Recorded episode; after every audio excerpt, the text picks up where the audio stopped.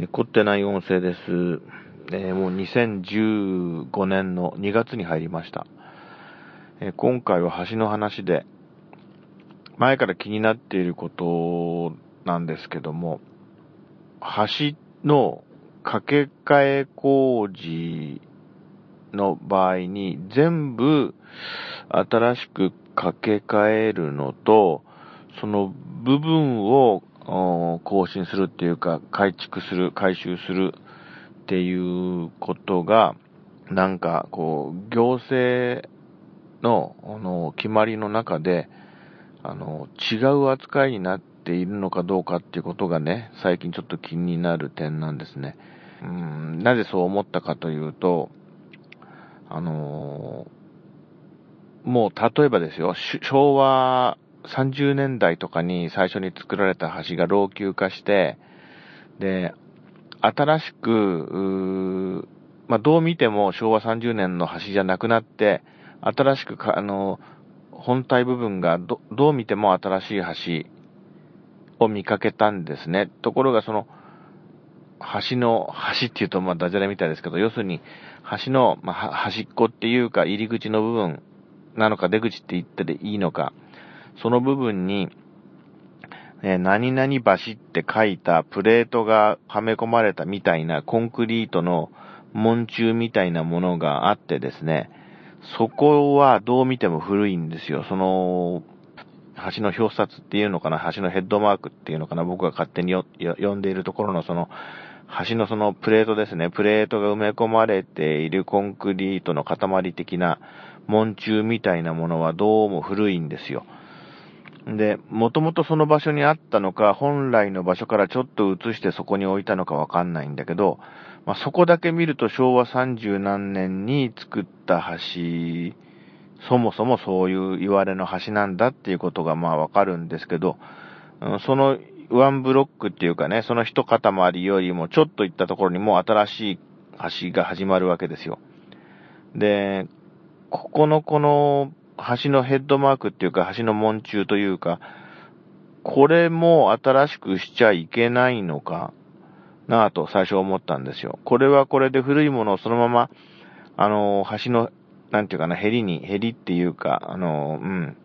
橋の端に置いておくっていうことが、その、その橋の由緒を保つっていうか、なん、なんなんだろう。うーん、礼儀っていうのあの、しきたりなのか、えー、橋っていうものはそういうもんだと。過去の人たちが頑張って作って、